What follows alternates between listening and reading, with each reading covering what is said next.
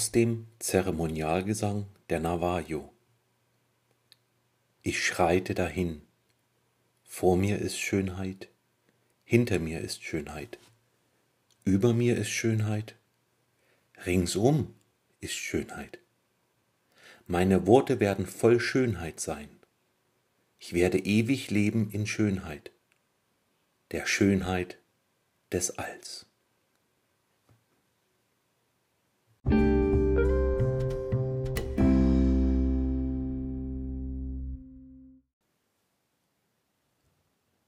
Einer indianischen Weisheit aus dem Zeremonialgesang der Navajo-Indianer begrüße ich euch recht herzlich zur 15. Folge der lyrischen Bouquets aus dem Glas des Lebens.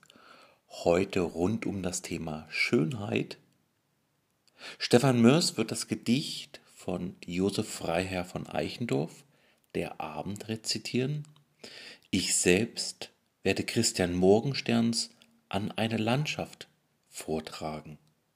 Danach werden wir über den Begriff Schönheit lyrisophieren.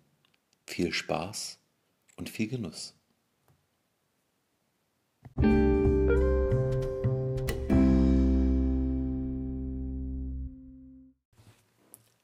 An eine Landschaft von Christian Morgenstern. Verliere dein Geheimnis nicht vor mir. Ich bitte dich, verbirg mir deine Reize. Und wenn ich sehnlich nach Erkenntnis geize, so schweig es meiner Wissbegier.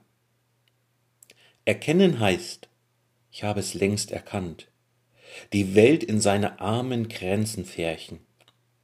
Du lehre mich aus deinen hundert Lärchen, dass deine Schönheit kein Verstand umspannt.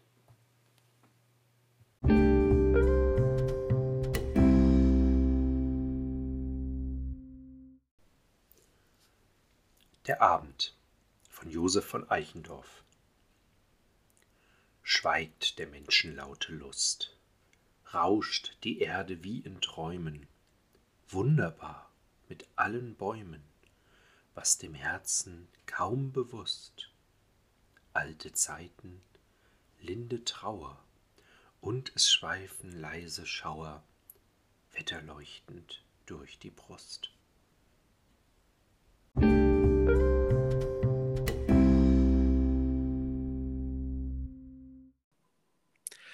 Stefan von Freiherr von Eichendorff, der Abend. Jetzt müssen wir ja gestehen, unsere erste Assoziation waren die beiden oder die drei Gedichte, die wir heute vorgelesen haben. Das war ja nicht so. Richtig. Ja, also da, da haben wir ziemlich oberflächlich gedacht am Anfang. Ne? Da waren wir ein bisschen anders unterwegs. Also das Thema Schönheit ähm, und wir sind sofort bei den Frauen gelandet was jetzt ähm, eigentlich erstmal ein Kompliment für die Frauen ist, aber äh, eigentlich haben wir dann auch relativ schnell eingesehen, Moment, da haben wir echt zu kurz gedacht. Das, also das müssen wir einfach so eingestehen und haben es ja dann auch äh, wirklich so korrigiert. Sagt, nee, Frauen einfach nur mit Schönheit gleichzustellen, das ist nicht richtig. Das stimmt nicht und äh, das geht zu kurz. Das äh, ist einfach so nicht korrekt. Jetzt müssen wir zu unserer Ehre retten, das wäre genauso bei Männern gewesen, wäre auch zu kurz gedacht, wenn man hm. an den Adonis Adonis denkt. Aber wir haben uns dann zwei Kernfragen gestellt. Und deswegen ist auch dieses Indianer-Zitat oder aus dem Zeremonial äh, von den Navajo-Indianern reingekommen. Äh, wir haben uns die Frage gestellt, was ist eigentlich Schönheit? Und dann gibt es ja die allgemeine These, ja, das liegt alles im Auge des Betrachters. Ja, der ich vehement widerspreche, beziehungsweise sie einfach nicht so einfach gelten lassen will. Denn ähm, würde man das so machen, würde man sagen, jawohl, liegt alles im Auge des Betrachters. Dann wäre Schönheit eine Beliebigkeit.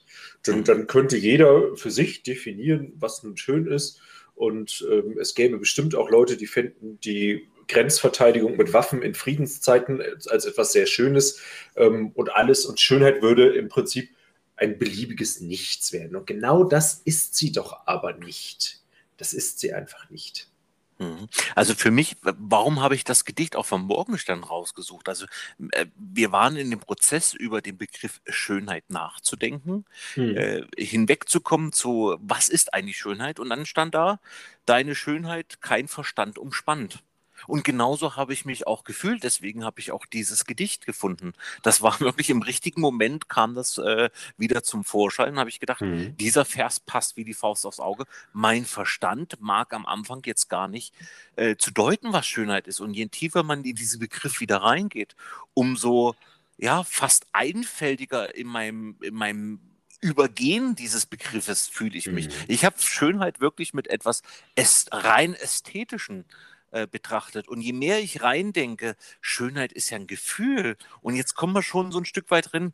Aber wann habe ich denn ein schönes Gefühl? Es ist der Moment. Und ja. dann hast du ja vorhin eine wunderbare These aufgestellt. Ja, ähm, Schönheit ist tatsächlich eben nicht das, was, was der Betrachter dann eben sieht, sondern es gibt den Moment, in dem wir etwas schön finden. Ich habe ja das Gedicht von Eichendorff gebracht, der Abend.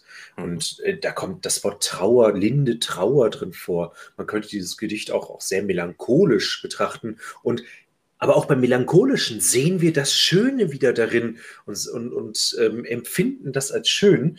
Und mir kam dann es muss der Moment sein, der es ausmacht, dass wir etwas schön empfinden. In dem Moment, in dem wir genau dann so sind, wie wir eben gerade sind. Sei es betrübt, sei es fröhlich, sei es offen für Melancholie oder total mhm. verschlossen, der es dann aber macht, dass wir etwas als schön erachten.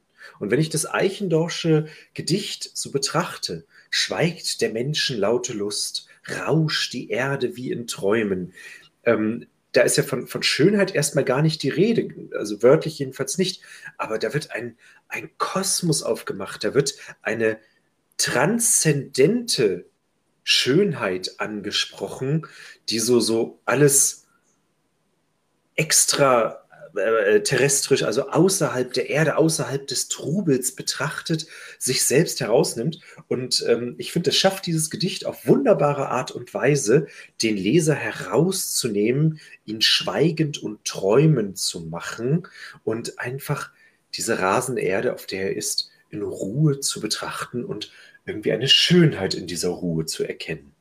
Mhm. Was ich ganz toll finde, Stefan, wir haben, wir haben die Gedichte ja völlig unabhängig voneinander rausgesucht für die Folge. Mhm. Und wenn du sagst äh, von Eichendorff, dieses Transzendente, was da mitschwingt, äh, schwingt, und wenn ich dann sage, warum bin ich denn auf diese Indianer gekommen? Das war im Prinzip dann das zweite Gedicht, was mir dann im Gedankenprozess aufgefallen ist.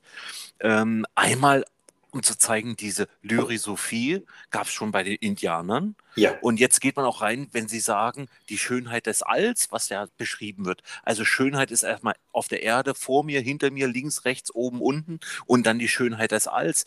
Die haben schon ganz genau gewusst, ähm, äh, dass dieser Begriff Transzendenz mhm. weg von der Erde auch ist. Und da hört man auch eine Demut auch vor dem Begriff vor diesem Begriff der Schön Schönheit heraus. Und das hat mir gefallen. Und äh, umso mehr sage ich auch, jawohl, es gibt auch in zwischenmenschlichen Bereichen, es gibt sehr hübsche, ich sage bewusst hübsche Menschen, mhm. die im Schönheit des Augenblickes aufgenommen wurden, fotografiert wurden oder in einer Filmszene oder gemalt wurden oder in einem Gedicht oder in einem Buch beschrieben wurden. Aber es sind Momentaufnahmen. Und ja. ob der Mensch tatsächlich nur hübsch ist, mhm. oder schön ist. Ich glaube, das ist der Weisheit Schluss und das, äh, also das kann man gar nicht sagen. Also ein vermeintlich attraktiver Mensch muss kein schöner Mensch sein, um es auch mal so zu schauen. Ja, ne? ja. Das, das ist auf jeden Fall so. Und ähm, ich glaube, die, die Verknüpfung Schönheit und Moment ähm, birgt ganz viel Richtiges in sich. Ähm, es gibt nämlich immer, immer, und, und, in der Lyrik, und da kommt wieder die Relevanz der Lyrik durch, da passiert manchmal etwas, dass man etwas so trefflich umschrieben findet, dass man sagt, oh ja, das stimmt, das passt. Mir geht das zum Beispiel bei dem Eichendorfschen Gedicht so, wenn etwas, was vorher nominal, also das rein gefühlt Erfahrbare, auf einmal auf ein Wort trifft, wo man sagt, ja, die Zuschreibung passt wunderbar. Und man fühlt sich auf einmal so, wow, ja, es, ich, ich kann es sagen, ich kann es sprechen, ich kann es in Worte fassen und äh, damit etwas konkreter Teil meiner Welt werden lassen. Und, und das ist ähm, in dem Moment hat die Sprache ähm, etwas eingefangen und, und stellt etwas als wunderbar oder einfach wunderbar mit seinen Worten da, mit dem Buchstaben da. Und ähm, ich glaube, Lyrik macht etwas ganz Ähnliches, ähm, bloß eben mit mehreren Worten. Haikus mit wenigen, aber trefflich gewählten, Sonette mit einem wunderbaren Reim Reimschema und einer äh, inhärenten Logik ähm, oder eben die Lyrik allgemein, die Worte nimmt, ein, eine Situation, einen Moment, eine Aufnahme, eine Momentaufnahme darstellt und man dann danach womöglich, je nachdem, wie man selber in dem Moment gerade ist, sagt, oh ja, das ist schön. Mhm. Also kann ich nichts anderes hinzufügen, möchte ich auch gar nicht hinzufügen. Das ist ein wunderschönes Schlusswort. Lassen wir die Folge in Schönheit ausklingen. Stefan, wir hören uns nächste Woche wieder. Es freut mich und bis nächste Woche. Frank, ich erhebe mein Glas auf dich. Cheerio, bis nächste Woche. Zum Wohle, Stefan.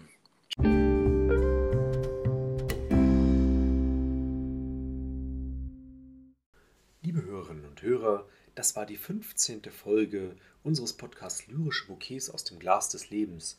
Frank Richter und ich, wir haben uns bemüht, den Begriff der Schönheit näher auszuforschen, auszukundschaften, ihn ein Stück weit klarer zu machen. Aber ist das vielleicht nicht doch sogar ein zweckloses Unterfangen? Denn wer könnte schon je von sich behaupten, die Schönheit auch nur ansatzweise ausgekundschaftet zu haben? Deswegen ist unsere Frage an Sie für das Wochenende und als Rückmeldung eben nicht, was ist Schönheit für Sie, sondern was ist der Moment der Schönheit für Sie. Wenn Sie uns hierüber Rückmeldung geben wollen, egal ob auf Twitter oder per E-Mail oder als andere Nachricht, dann würden wir uns darüber sehr freuen. Ansonsten freuen wir uns, Sie bei der nächsten Folge wieder begrüßen zu können. Bis dahin ein schönes Wochenende.